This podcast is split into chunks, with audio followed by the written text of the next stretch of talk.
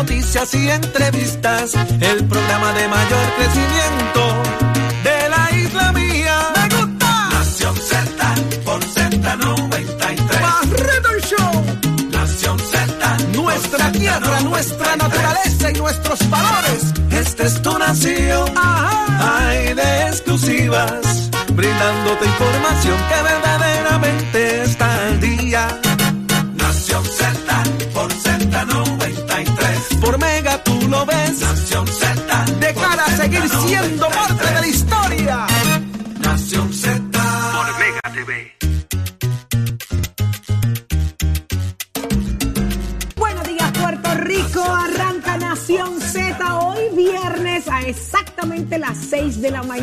Través de Z93 en el 93.7 en San Juan, 93.3 en Ponce y 97.5 en Mayagüez a través de todas las plataformas digitales. Búsquenos en la aplicación La Música, búsquenos en Facebook, dele seguir y share a lo que está disfrutando desde esta hora de la mañana para que el mundo entero sepa de lo que usted está eh, eh, poniéndose al tanto en lo que ocurre en nuestra isla, en nuestro país y el mundo. Así que vámonos de inmediato, muchachos. Buenos días, Jorge. Buenos días, Eddie. Buenos días, Saudi. Buenos días, Eddie. Buenos días, Puerto Rico. Enorme privilegio contar con ustedes todos los días, poder comunicarnos y conectar y analizar las noticias que ocurren en y fuera de Puerto Rico. Privilegio como siempre y sobre todo invitarles a que nos visiten en la aplicación La Música y disfruten del podcast de Nación Z, del contenido y el análisis que usted prefiere, que está ahí disponible ahora usted 24/7 a la hora que usted quiera. Mire, vaya a la aplicación La Música, busque el podcast y nos escucha. Buenos días, Eddie. Buenos días, Jorge. Buenos días, Saudi. Buen Buenos día. días a todos los amigos que nos sintonizan dentro y fuera del país. Una nueva mañana, fin, de la semana ya, pero con muchas informaciones, cargado de muchas informaciones y mucho análisis que a ustedes les gusta. Hoy, viernes, viernes 3 de junio del año 2022, a pesar de que hoy es viernes de camisas chulongas, pero hicimos hoy, venimos en- uniformados como corresponde. Así que buenos días a todos y vamos a darle comienzo a esto ya, Saudi. Óyeme, y mucha información es lo que ha trascendido durante el día y la noche de ayer para hoy, despertar con cosas que, que nos van a sorprender a todos. Así que usted pendiente, porque las portadas de hoy meten miedo, señores, meten miedo. Y vamos a hablar de eso. Pero ¿quiénes nos acompañan en el día de hoy, Jorge? Vamos a tener el análisis del compañero profesor Jorge Colbert Toro de diferentes temas importantes, así que vamos a estar hablando con él un ratito. Y el análisis del día, Eddie. Va a estar con nosotros en el análisis del día, como todos los viernes, el amigo Carlos Bianchi Angleró, ex representante y ex secretario general del Partido Popular Democrático. Vamos a ver cómo es eso del voto presidencial.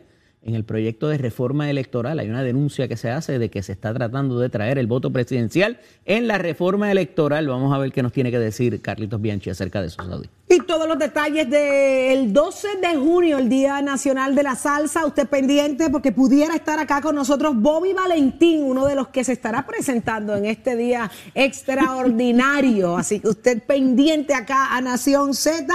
Mucho más, mucho más. Solo aquí.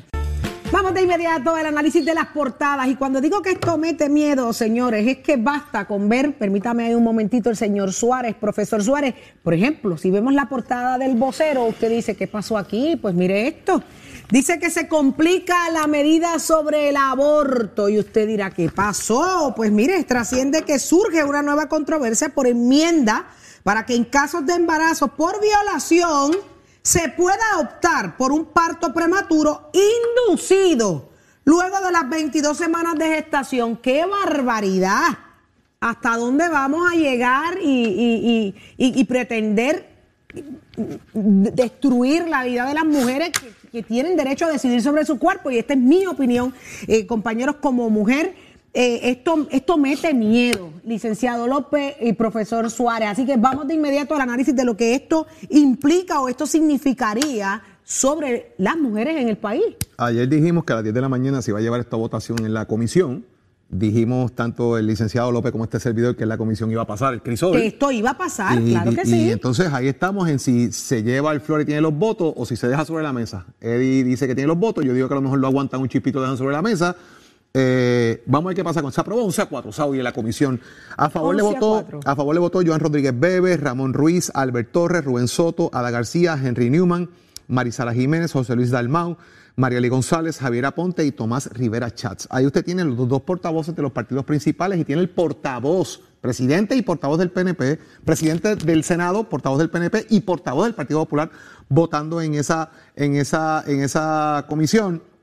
En contra, Migdalia González del Partido Popular, María Lourdes Santiago del Partido Independentista, Anaíma Rivera Nacén del Movimiento Victoria Ciudadana y Vargas como senador independiente.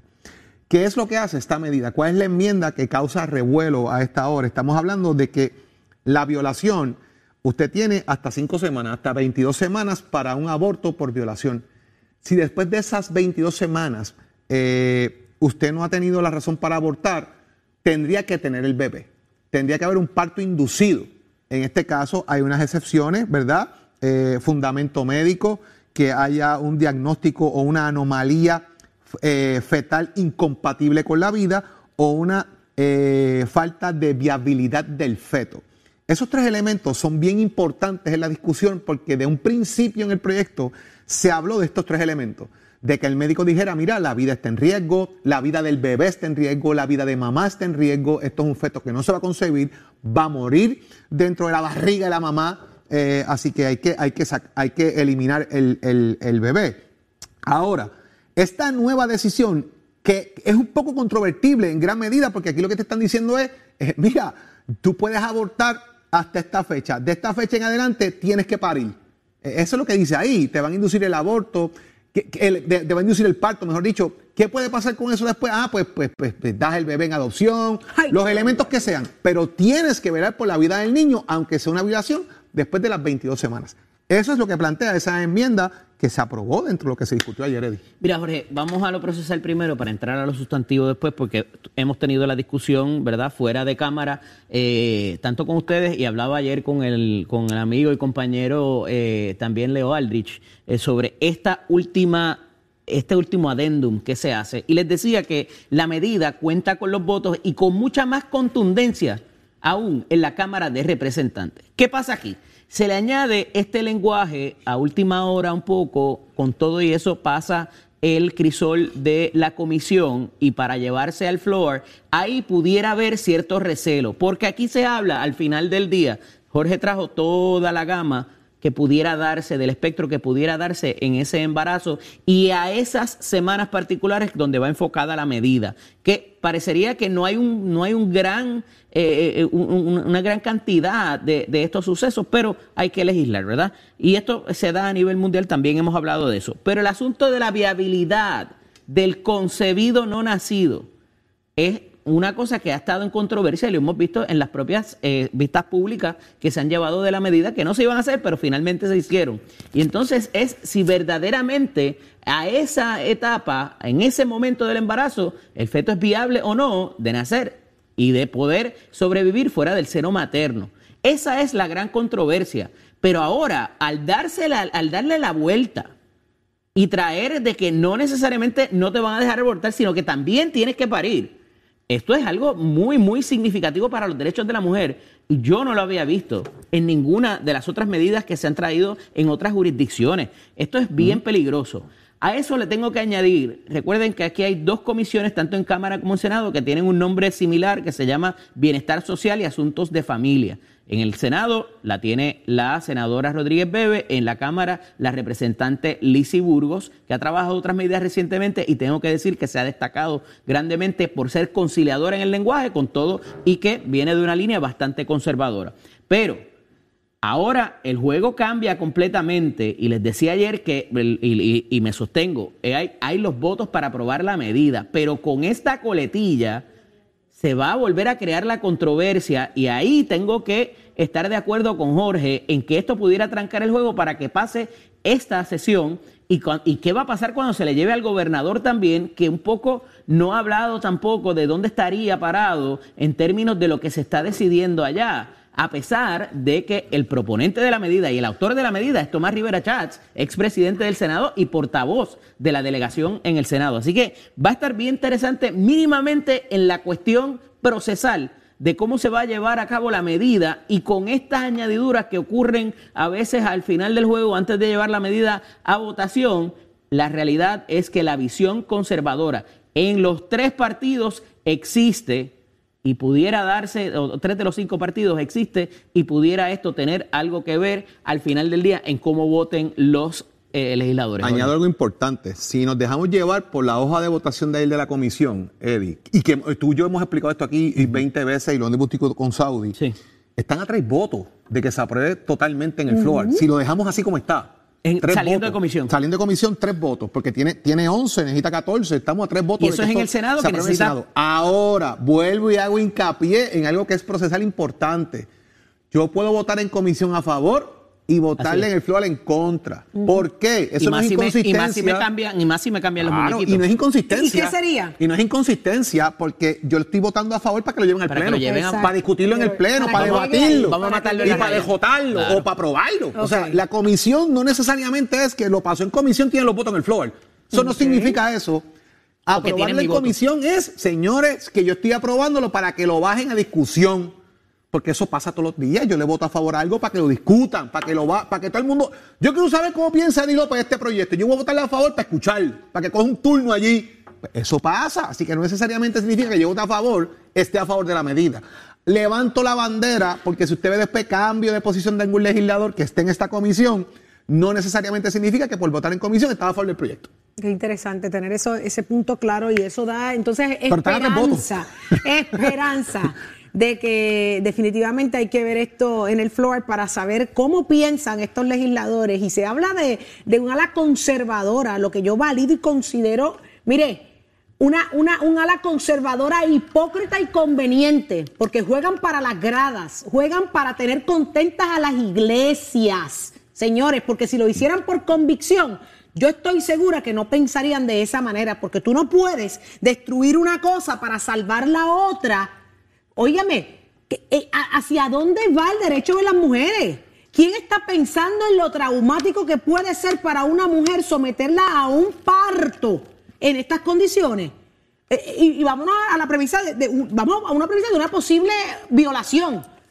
O tú me estás diciendo a mí que yo tengo que parir al muchacho, pasar por el proceso con lo traumático que ya pudo haber sido la violación, también me van a someter. O sea, cuidado, cuidado. Te tengo que Eh, decir eh, que es fíjate, traumático. en ese sentido, ellos han esbozado unos planteamientos bastante ¿Cómo- cómo- cómo se interesantemente. porque, eh, por ejemplo, ayer decía la representante Wanda Correa del Valle, eh, o del Valle Correa, Del que una víctima de una violación no espera 22 semanas para practicarse el aborto. Entonces, recuerda que estamos enmarcando la discusión sobre estas 22, 23 semanas. Entonces, oye, tú tomas la decisión cuando tú la tomes, o sea, irrespectivo. Exacto. Pero alguien que está allá afuera, que no sea de esas iglesias como tú traes, que no sea de ese movimiento conservador, de la manera que han esbozado por primera vez en mucho tiempo este tipo de planteamiento conservador fundamentalista, pudieras decirle inclusive, es convincente. O sea, cuando la senadora te habla de cómo le rompen los bracitos al bebé, al, Bueno, al- al- es muy ¿sabes? triste, Es no la estamos- primera vez que estamos viendo este eh, Ahí, sin, ahí es sin que el está lo delicado mandafuego señor, tú sabes. Pero ahí es que está lo delicado del asunto, porque sentimentalmente eh, es, Claro, triste, es claro. triste, un aborto es triste, pero no es triste solamente para bebé, es triste para mamá. Mamá que está consciente que no lo puede traer a la vida, que no tiene el dinero, que no tiene los recursos, en un mundo como el que estamos viviendo, señores, es triste para los dos. Entonces hay que tener una balanza justa, justa, no impuesta por, por- por- por medidas convenientes para tener votos, para ganar adeptos con las religiones en el país.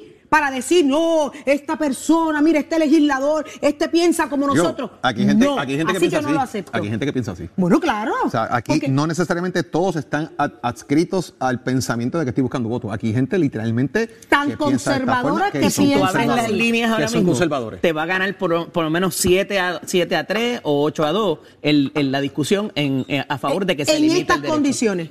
Así. Sí.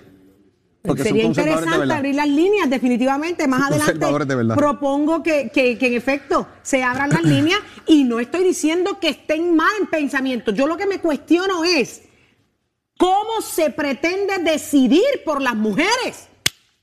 ¿Por qué tienen que limitarme a mí mi toma de decisiones? Yo hago con mi cuerpo lo que yo quiera porque es mío. Lo igual, de igual manera lo hacen los hombres. Ellos deciden por su cuerpo. ¿Y quién cuestiona lo que hacen los hombres con su cuerpo? ¿Quién limita a los hombres? Esto es un asunto de derecho y de respeto a las mujeres. Bueno, o sea, es muy triste el, El aborto. de es muy triste matar eh, un, un feto. Es muy triste. Esa soy yo y así yo pienso. Fíjate Pero que- ¿dónde terminan y Mira, empiezan mis mira lo que te, derechos? mira lo que te plantea Eddie. El Como- debate de la vacuna. Como yo te digo a ti. La obligación, No te metas con mi cuerpo y yo no quiero que, eh, que someterme a la vacuna, sea Ajá. esta o sea cualquier otra. Este, pero, pero para el aborto sí me voy a meter con tu cuerpo. Y ahí No, el no, Estado no, te eh, tiene que decir lo que tú Pero vas a fíjate hacer. que, No, no, ah, y hablamos aquí hace semanas, Saudi, que venimos hablando y lo hemos discutido también, el tema de que esto se está discutiendo en España. Hablamos de Claro. los Sí, chicos de España. así es. Incluso aquí se está hablando hasta de, de tener, de que esto se haga oculto a los padres. Se está, está legislando que se en oculto para, que no, para que no haya una represalia contra los contra eh, menores, etcétera. Es un debate interesante. Y fíjate que esto Y lo que empieza- está pasando en Estados Unidos, algunos estados también las restricciones se están poniendo. Esto empieza con el asunto de las clínicas de aborto, cómo estos movimientos han tratado de cerrarlas o de que no existan. Y se le da la vuelta al planteamiento, se le da por años, por décadas, hasta finalmente, a través de los derechos de un hombre, de que él quería estar informado y participar en la decisión de esa mujer de abortar o no, y le dan la vuelta, le dan la vuelta, le dan la vuelta, hasta el final decir, oye, si tú, te- si, si tu mujer te sometes a ese proceso y no me la informas, por lo menos, yo tengo una causa de acción contra la, la clínica, La clínica. y contra el personal de la clínica. Así es que se le da la vuelta a esto en el caso de Mississippi. Es que, eh, eh, o sea, eh, eh, de manera jurídica es interesantísimo, ¿verdad? Porque yo no puedo hacerte lo difícil para que tú abortes, pero entonces me tienes que mantener informado y yo tengo que participar en la decisión. Que pudiera, de alguna manera, tú decir, pues, oye, eso no es tan descabellado. Y ahí está, y llegó al Tribunal Supremo de los Estados Unidos y por ahí es que se trae el asunto. Qué increíble. Eh, es, que, es, que, es que es bien delicado. El tema siempre exacerba ánimos, pero hay un, hay, hay un detonante y es cómo el, cómo el tema termina siendo una desventaja para la libertad de las mujeres.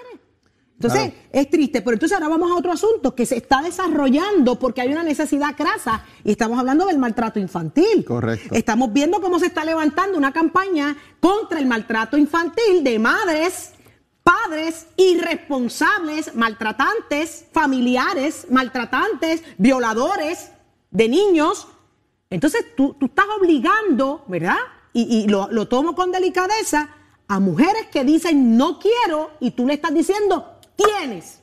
Es interesante porque dentro del planteamiento es una campaña que tiene que ver con ayudar a identificar. El gobierno, el gobierno ha hecho un trabajo fuerte sobre ese tema. Eh, el Departamento de la Familia ha sido enérgico en ese tema. Yo tengo que reconocerlo de esa manera, de esa manera también. ¿Por qué? Por una razón.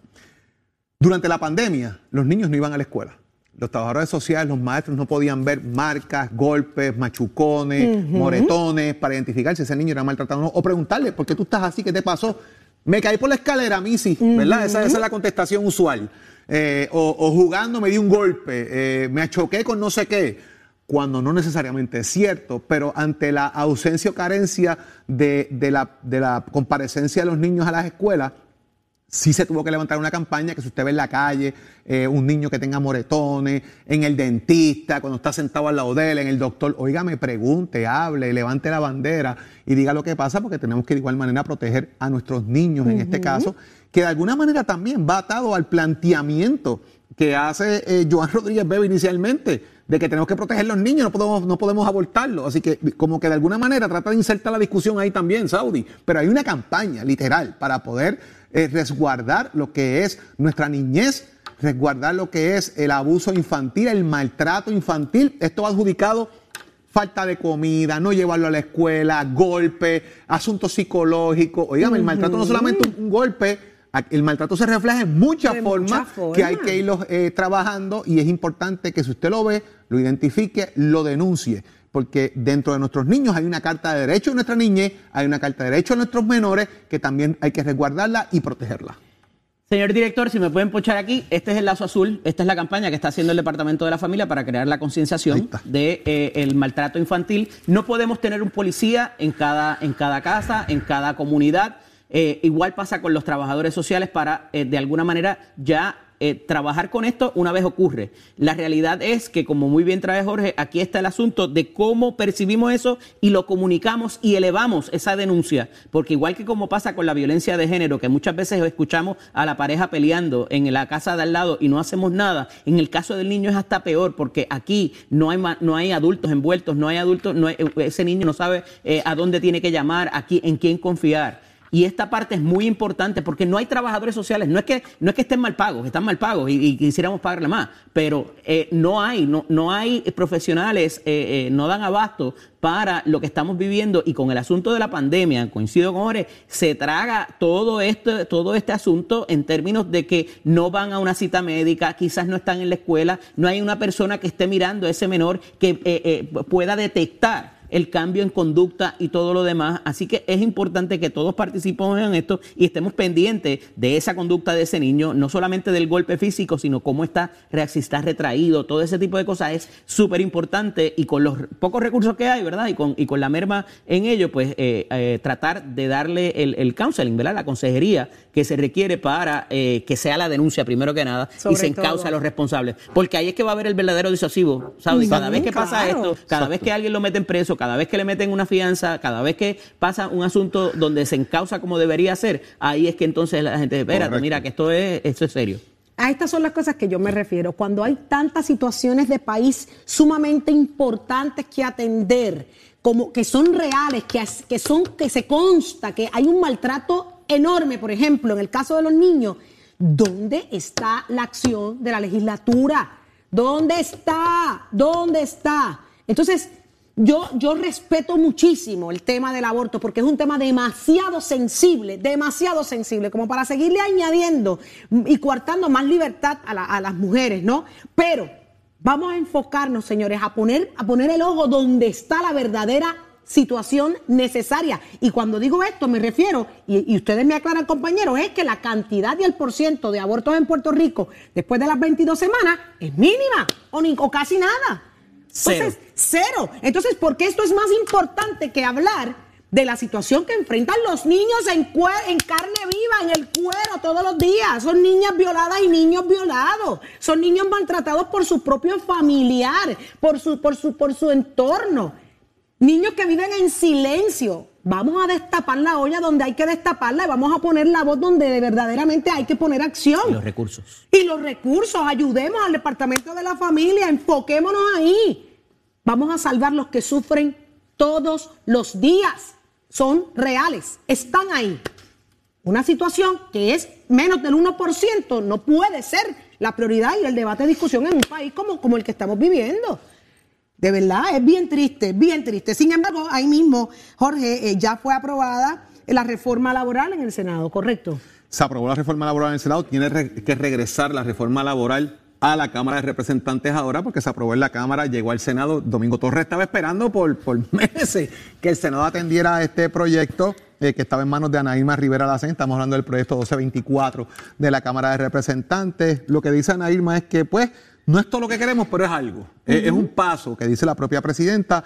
Esto lo que hace es que aumenta el término eh, prescriptivo de acciones contra, eh, de contrataciones, ¿verdad? En el sentido de que si te contraté, ahora no es por un año, ahora está por tres años para, la, para que deje caducidad, la paga doble en días de descanso estudiantes, eh, acumulación. Ese va a ser el punto. Ese es el punto de, los estudiantes. Que, Porque con lo otro está bastante es una campaña de eso de los estudiantes. Correcto. Eh, acumulación de licencias para eh, empleados a tiempo parcial, que eso no se daba, está incluido también, y aumenta eh, la acumulación de tiempo en los empleados a tiempo completo, que creo que son las tres que más controversia generan, por eso anoté esa parte, porque creo que son las que más controversia Ahí te tengo que decir que me parece que no hay los votos y no los va a haber. con, con estas coletillas adicionales, con estas eh, píldoras venenosas, porque hay un cabildeo, eh, esto tú lo sabes, tú estuviste allí, hay un cabildeo intenso por parte de la empresa privada para que no se retrotraiga que era la, idea original, retrotraer las licencias y todos los beneficios eh, que tenían originalmente los trabajadores, pero el asunto de los estudiantes es bien particular porque tú empresaria, tú vas a decir, yo le tengo que dar todo esto a un estudiante, pues no lo contrato. Entonces va a tener el efecto adverso. Adverso. Va a tener todo lo va a ser todo lo contrario. Vamos a no al contrario, no no, no te voy a tener en la empresa y no te voy a dar la ayuda que pudiera necesitar. Así que, que, va a eh, estar que es un- interesante. que es un issue. No tengo experiencia de trabajo porque no me dan empleo y no tengo experiencia de empleo porque no me dan trabajo. O sea, esta cosa de, de verdad es estanca era, el complicado. Claro. Jorge Suárez. La fiscalización y el análisis de tus mañanas de lo que ocurre en y fuera de Puerto Rico comienza aquí en Nación Z. Saudi Rivera. La verdad con un análisis serio y responsable. Y Eddie Lofe. Levántate que el despertador te está velando y te agarra el tapón. Nación Z por Z93.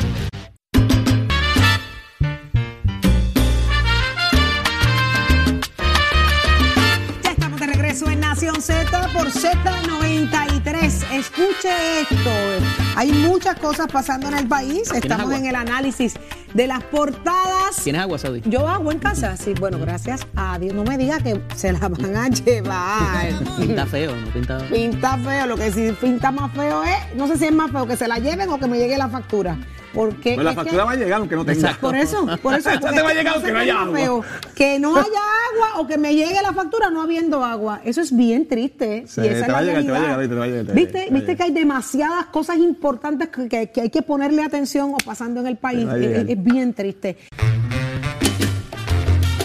Hablamos del asunto del agua, señores, porque la realidad es que hay muchos municipios con problemas serios del agua y, y entre ellos eh, ya se cansaron, ya hastiados de no poder más.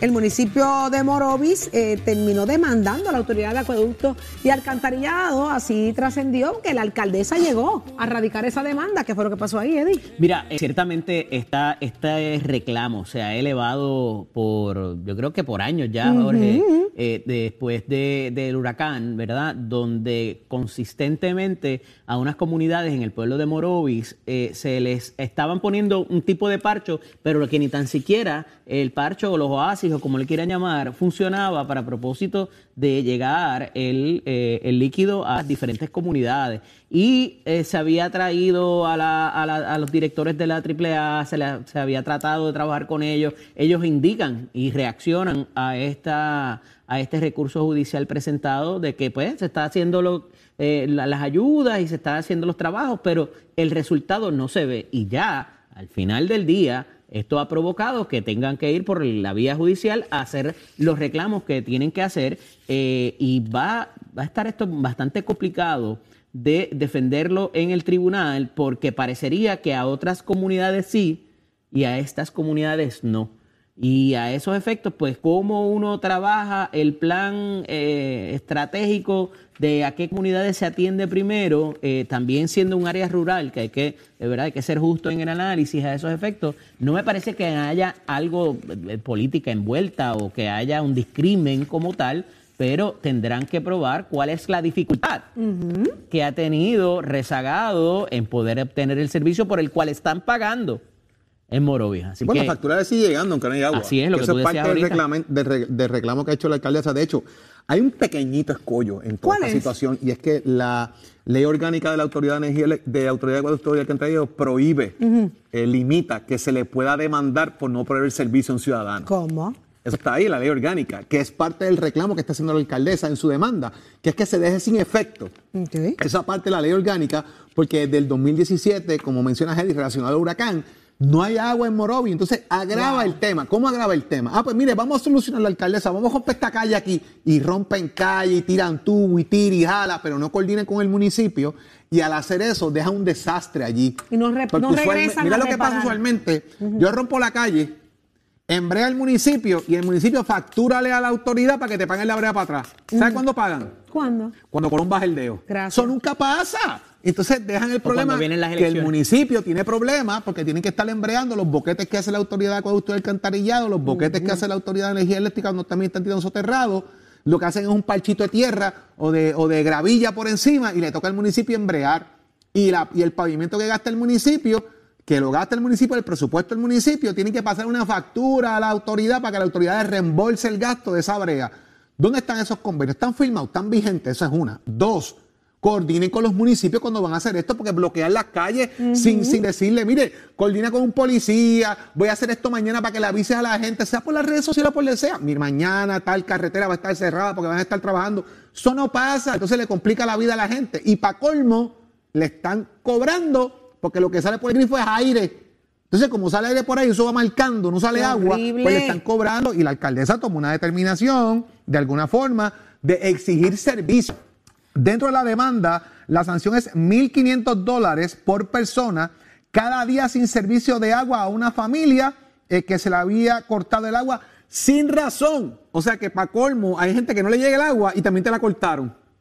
Ah, te Eh, eh, cortaron el servicio está por falta de pago. la, la demanda está bien chévere. Qué cosa, qué interesante. Y que Pero sí- va, va, va, lo, lo interesante va a ser cómo van a, para, a, a pasar, a sobrepasar ese primer obstáculo, que es que la propia ley te dice que no los puedes demandar. Correcto. Estamos hablando de una corporación pública, no estamos hablando del gobierno propiamente, ¿verdad? Esto es un tecnicismo legal al final del día, pero... Un escollo grande. Pero, ¿verdad? Si, si desde el Por eso se principio radica te dicen- federalmente, Eddie. Ese es el asunto que se da también, este, por ejemplo, con las huelgas en la policía o la huelga de los maestros. Este, tiene una razón de ser por la cual no se permite este tipo de reclamaciones o de, o manifestaciones, eh, pero oye, eh, no es, esto no es de ayer, esto no es de la semana pasada, no es del año pasado. Estamos en el 2022, Qué a punto de cumplir cinco años después de María, y esto eh, eh, excede, ¿verdad? Lo que fue María, pero eh, la alcaldesa al Tribunal me Federal. que la, la- la alcaldesa ha estado haciendo este reclamo Qué bueno, Y reconocemos dicho, la valentía de lo ha aquí. dicho un de veces, aquí lo ha aquí. estado un par de veces la alcaldesa diciendo eso. Y qué bueno que y reconozco la, la valentía de la, de la alcaldesa y la iniciativa de decir, no, vamos, vamos a, a los foros más altos, porque esto alguien tiene que resolverlo, señores. Estamos hablando de que allí hay cientos y cientos de familias que no tienen servicio de agua potable. ¿Quién vive así en el 2022? ¿Qué- qué- eh, ¿Ustedes creen que es justo? Y peor aún, pagando por un servicio que usted no recibe. Y peor aún, que te cortan el servicio y te meten recargos. Sin recibirlo. y, me imagino que habrán recargos por corte, ¿no? Ma- no, no, no. Te digo que de verdad que ojalá y esto logre algo, un buen precedente y que otros alcaldes hagan lo propio, porque no es Morovi nada más. No es. Morovi solamente.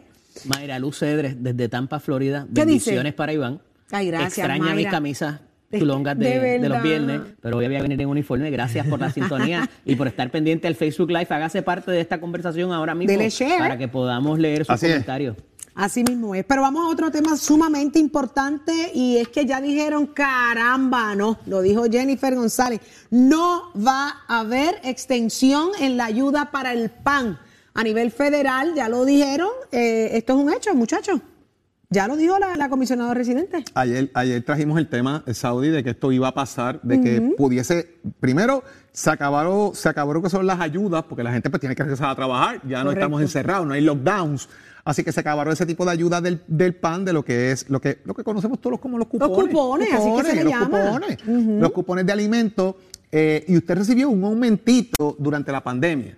100 dólares, 50 dólares, 200 dólares, en algunos Y casos algunos llegó más hasta Uno eso. por la pandemia, uno por los terremotos y el otro por eh, el, la, la pandemia, terremotos y el huracán. Son tres. Son Habían tre- sido tres, tres aumentos que recibieron ahí. Esos chavitos, pues ya se puede trabajar, ya no estamos en lockdown. El gobierno federal dijo, mire, vamos a dejarle esa llave porque ya esa ayuda se acabó, regrese lo que usted recibía originalmente.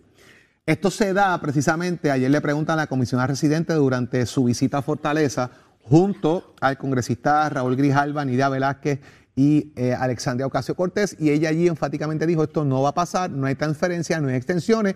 Pierluisi de paso, el gobernador dijo que necesitaban de alguna manera que el Congreso intervenga y que ayude a que esto se sostenga. La realidad es que yo creo que esto es un reclamo eh, a oídos sordos porque es bien difícil que esto pase ahora porque ya, ya la gente puede regresar al trabajo, no estamos en lockdown, no hay quizás una razón a esos fines, trabajo hay.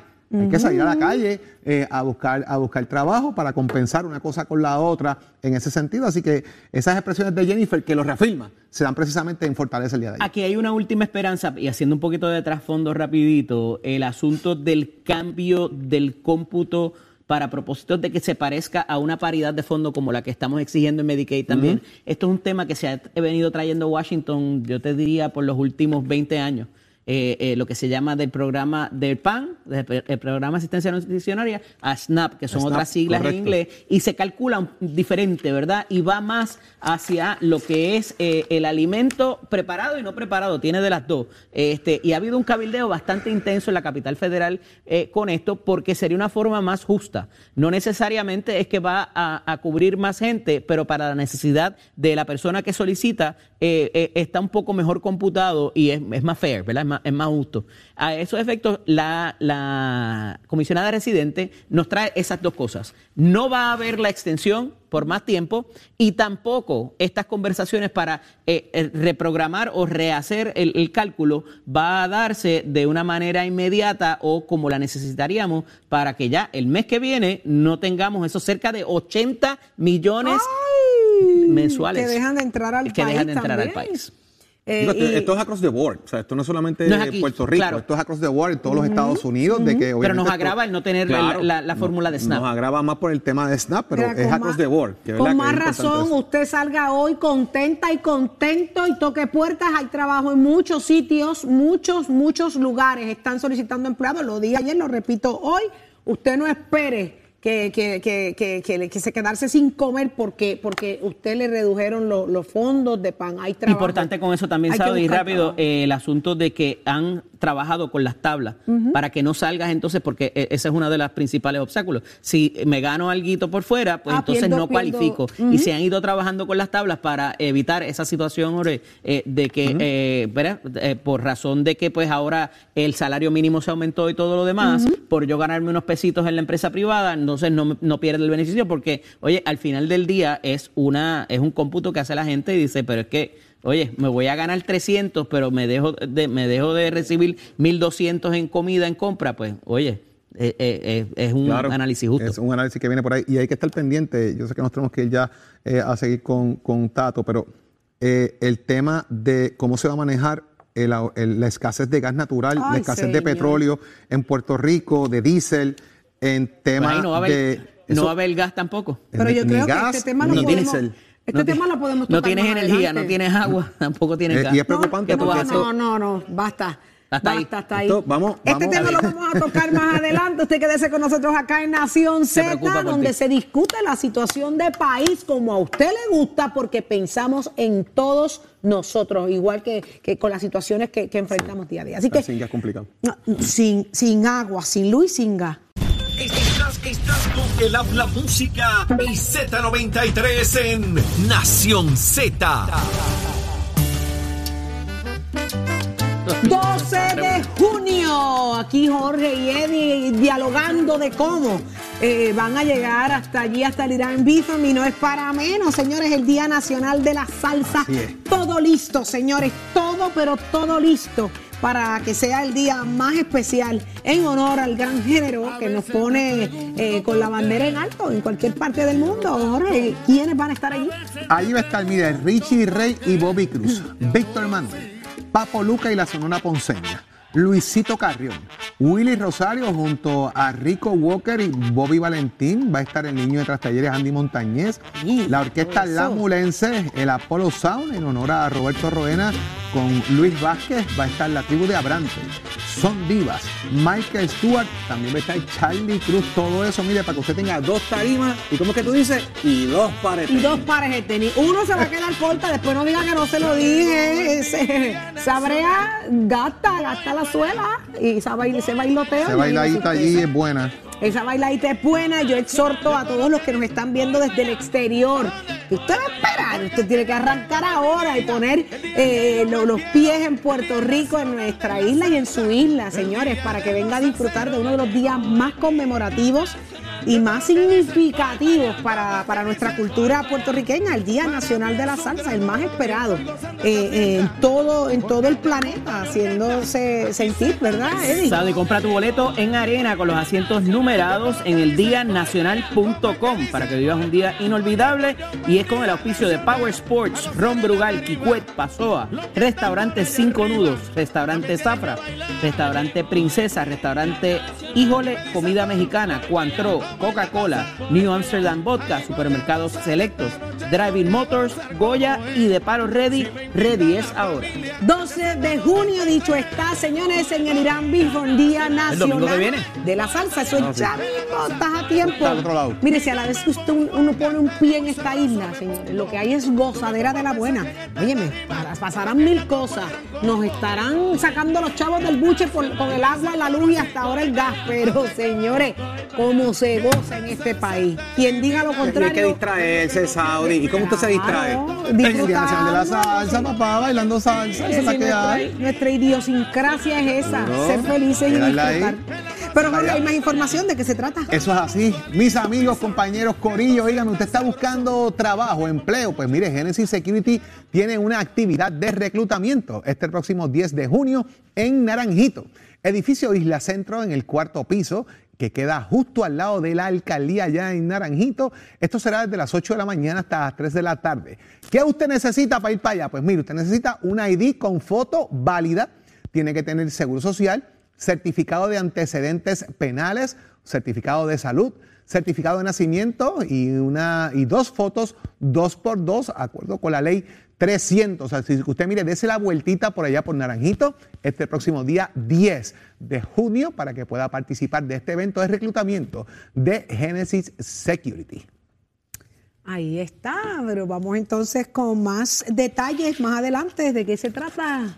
Porque ya mismo viene por ahí uno de nuestros invitados en el día de hoy. Esperemos que en cualquier momento entre eh, nada más y nada menos que haciéndole honor a, a toda la situación de la salsa, Bobby Valentín, pero por ahí viene el profesor eh, Jorge Colbert. Colbert, que ya está listo eh, para traer un análisis completo. Usted no se mueva de Nación Z, llévatelo a Chero.